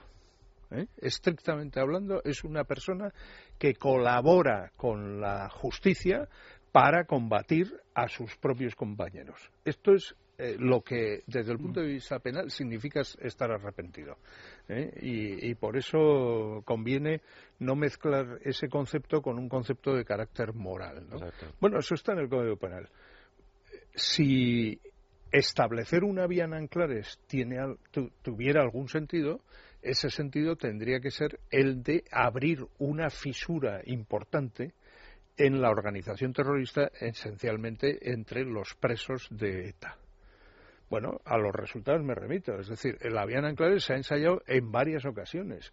En ninguna ha tenido éxito. No recuerdo el nombre, última- estoy, mientras lo estás diciendo, Bueno, estoy sí. tratando de ha recordar el habido nombre. tan otros casos de del- este tipo en los años, que con más en los años con- 90, etcétera, ¿eh? y en y que los recuerda 80. los datos que dabas, que yo creo que eran muy buenos. Bueno, en sí, yo daba datos, o Los sea. datos que dabas de la gente que, se, que, que estuvo en la primera amnistía, el porcentaje que se volvió a reintegrar. Sí, en bueno, la amnistía, digamos, sería la primera vía en Anclares, un, Sí. un tanto singular, que, que, claro, lo- lo que nos dicen los datos disponibles es que la mitad de los mm, individuos que fueron amnistiados volvieron a la actividad terrorista. Pero luego hubo otros, otras políticas de esta naturaleza que, que se saldaron con un rotundo fracaso, que afectaron al 2, al, al 3% en algún año extraordinario, al 1 a menos del 1% de los terroristas. Y eso no es abrir una fisura sobre la organización terrorista y, por tanto, eh, la vía en Anclares está de más desde el punto de vista de la política antiterrorista, desde mi punto de vista. Salvo que se redefina de otra manera, ¿eh? Que, pero en fin, os dejo hablar a vosotros. No, no, yo, yo, pues sí, es que coincidimos. Es que coincidimos, a- efectivamente. O sea, que es que realmente yo, por apuntar alguna cosa más de lo que ha dicho Miquel, que es la base fundamental, de, yo creo que lo que pensamos, es eh, que esa vía en Anclares, que comienza con Zapatero y, bueno, pues el Ministerio del Interior de Rubalcaba, que, en fin, de alguna forma la activa de manera muy particular a partir del año 2010, con la puesta en tercer grado de, de este de, de cómo se llama de Chelis eh, del, del, del, colectivo Artapalo, de la cúpula de ETA. el tercer grado, bueno, no sé si Lo traslada y el tercer grado es al mes, se le da al tercer mes. o sea, lo primero que hace es trasladarlo. A mí lo que, lo que es curioso, lo que me resulta curioso es que, haciendo una comparativa con el nuevo plan de reinserción que ahora se instaura mm, o, se pretende llevar a cabo, que es como la continuación de la vía en Anclares que inicia el Partido Socialista y que era el Partido Popular, pretende con el plan de reinserción hacer como una especie de continuidad de esa vía en Anclares, pero lo, lo que me resulta más llamativo es que el propio Partido Popular baja el listón de exigencias a los presos de ETA para acercarlos al País Vasco. Es decir, la vía en Anclares es para la puesta en tercer grado y libertad condicional, pero previo traslado al País Vasco. O sea, la vía en Anclares, la fase era traslado de la cárcel que sea de España al País Vasco y una vez estando allí se pasa al tercer grado o la libertad condicional firmando un documento de repulsa ETA, en fin, pidiendo perdón a las víctimas, un documento tipo que había. En fin, eso era la Y yendo a los tribunales. yendo a los tribunales. solo hay dos libertades provisionales y 10 personas que han llegado a, tener algún beneficio pero fijaros no no lo que dice Miquel es demoledor. Ahora dices. sí, o sea la fractura en ETA es cero patatero lo que él ha dicho pero lo que a mí me duele verdaderamente es que el Partido Popular que ha sido garante de la defensa de las víctimas durante el periodo zapateril del 2004 a pues al, al 2012 eh, haya rebajado el listón para el acercamiento de los presos terroristas vascos allí a la comunidad autónoma vasca, en el sentido de que ya no es necesario pedir perdón a las víctimas del terrorismo. No, no, no, no. Oye, a mí esto es un tema muy serio y lo, he discutido, sobre esto, pero lo he discutido, lo he discutido con, con, el propio director o secretario general de instituciones estoy de acuerdo contigo, eh, Daniel, pero yo, yo, estoy de acuerdo contigo, Daniel. Bajado, ¿eh? yo, yo estoy de acuerdo contigo, Daniel, pero con una cuestión con el tema del perdón que para mí me parece que es una trampa. Eh, el perdón, es decir, que un terrorista pida perdón, yo creo que es un tema del terrorista, de la víctima concreta y de Dios, el que cree en Dios. Yo creo en Dios. Es un tema, eh, como ha dicho Miquel, eh, moral. Lo que no pueden decir es, ojo, para mí un arrepentido es el que realmente intenta reparar el daño eh, cometido. Y esa reparación es precisamente trabajar y actuar ese terrorista o terrorista arrepentido en desmantelar absolutamente todo lo que es. Todo lo que no sea arriesgar en su caso su vida, porque la va a arriesgar, evidentemente, en desmantelar ese entramado terrorista, eso no es cierto. Y, decir, yo me acuerdo, estaba pensando en un nombre antes y era eh, Suárez Gamboa, del que yo me acordaba. Eh, el caso de Suárez Gamboa podría, lo que pasa es que luego escribió mucho libro y hubo mucha fuego artificial. el caso de Suárez Gamboa podría ser o no. Si lees las páginas que dedica Suárez Gamboa, Ángeles escriba en su libro que acaba de salir, sí, no le empieza diciendo que es un, no me acuerdo exactamente las palabras que utiliza, pero vamos, que es un cara dura. Ah, bien, o sea, sí, no, que, sí, sí. Que de arrepentido no tenía nada. ¿eh? Ya. Esto es como empieza. Pero no hubo colaboración eh, con la Bueno, pues es posible que la hubieran. Yo no digo que no. yo, yo, lo único es eso. Perdón, Miguel, te dejo un momentito. Eh, el tema del perdón, que creo que es una trampa, porque el problema es que sigue una, una organización terrorista con los mismos objetivos que son dañinos para toda la sociedad eh, española, y por otro lado esas palabras que de la portavoz del Consejo del Poder Judicial que dijo que las víctimas no debían de condicionar el futuro. Es otra trampa, porque lo que debe condicionar el futuro es lo justo, y lo injusto no puede condicionar el futuro. Es decir, el decirme que van a acabar con ETA y en la mesa esté sentada ETA y no esté sentado eh, eh, lo que justamente eh, hay que solicitar, pues creo que también es una trampa. Lo justo es lo como se debe de diseñar el futuro. Y no puede ser que un terrorista sea el que me diseñe a mí el futuro. Eso es lo que no puede ser. No, yo en eso estoy de acuerdo. Ahora, de todos modos, vamos a ver. El papel de las víctimas es exigir justicia. Y ahí se ha acabado. ¿Eh? Bueno, Porque luego tendrán que votar también. no, bueno, bien, pero vamos a ver. Luego, entre las víctimas, pues unos tenemos unas ideas políticas y otros otras. y por tanto, sí, sí. la política, pues es algo que debería estar al margen. No, pero no estamos hablando de política, es- estamos hablando de acabar con ETA. No, no, sí, sí, por Eh, es supuesto. decir, no- eh, no claro, de si la, pero la es que la reivindicación de justicia sino de acabar con ETA. acabar con ETA. Pero una cosa es eso y otra cosa muy distinta, decidir que si hay que hacer esto o lo otro en concreto y de esta manera, ¿no? Pero en fin. A ver, yo- Soares Gamboa Sí. eh, declaró en el año 2006, en el sumario del juicio 1898, eh, y habló sobre el aparato internacional de ETA, de Shaki, Ujú, e implicó a Rafael Díaz Usabiaga. ¿eh? Sí, sí, sí, Al colaboró cual- con la Sí, sí, con cual- al luego no, lo que pasa es que ahí había una falta de interpretación de un Sí. seudónimo que era Oncha, que al final se le asignó a otro terrorista, que fue José Luis El Coro. Entonces la policía decía que Oncha era José Luis El Coro y Guardia Civil y Suárez Gamboa decían que era Rafa Díez Usabiaga, ¿no? O sea, quiero decir, por lo menos voluntad, Bueno, yo la no, vi en un juicio. Pero ¿eh? es, eh, la- no, pero lo que es sí, lo que yo decía al declaración, ¿eh? principio. Sí. Suárez Gamboa es un arrepentido en el sentido del Código Del Penal. Código o sea, Penal. un chivato. Sí, sí, un ¿eh? chivato, un chivato. Que quede bien claro. Y ya está. Y yo creo que Pero otros no ha habido, ¿eh? Bueno, no ha habido. ahora me gustaría hacer un es comentario sobre lo que tú dices de la, breve, la rebaja, que es cierta. Sin embargo, es cierto también que la desvinculación con respecto a las organizaciones terroristas es un concepto que se introdujo en la ley penal italiana que tuvo resultados bastante favorables para la lucha contra las brigadas rojas. Todo hay que decirlo, cuando casi todos los militantes de las brigadas rojas estaban encarcelados. Mm. ¿eh? O sea que favoreció eh, finalmente pues la, la disolución de la organización y, y, bueno y quedó un núcleo de irreductibles, algunos de los cuales todavía están en la Sí, cárcel. sí.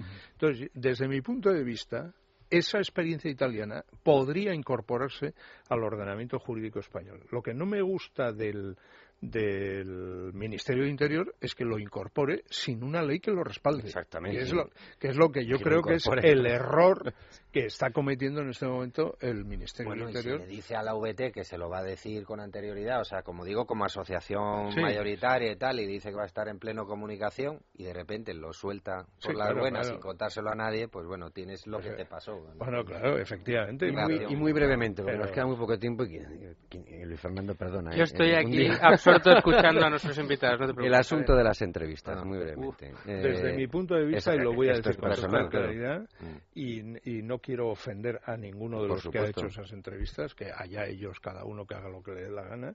A- al, al único a quien benefician esas entrevistas es a ETA. sí. ¿eh? Y benefician por lo siguiente. Porque se digamos, desde el punto de vista simbólico, se reduce el problema del terrorismo a la relación individual entre una víctima y su victimario. Y el, ter- y el terrorismo es un asunto que trasciende a todo eso.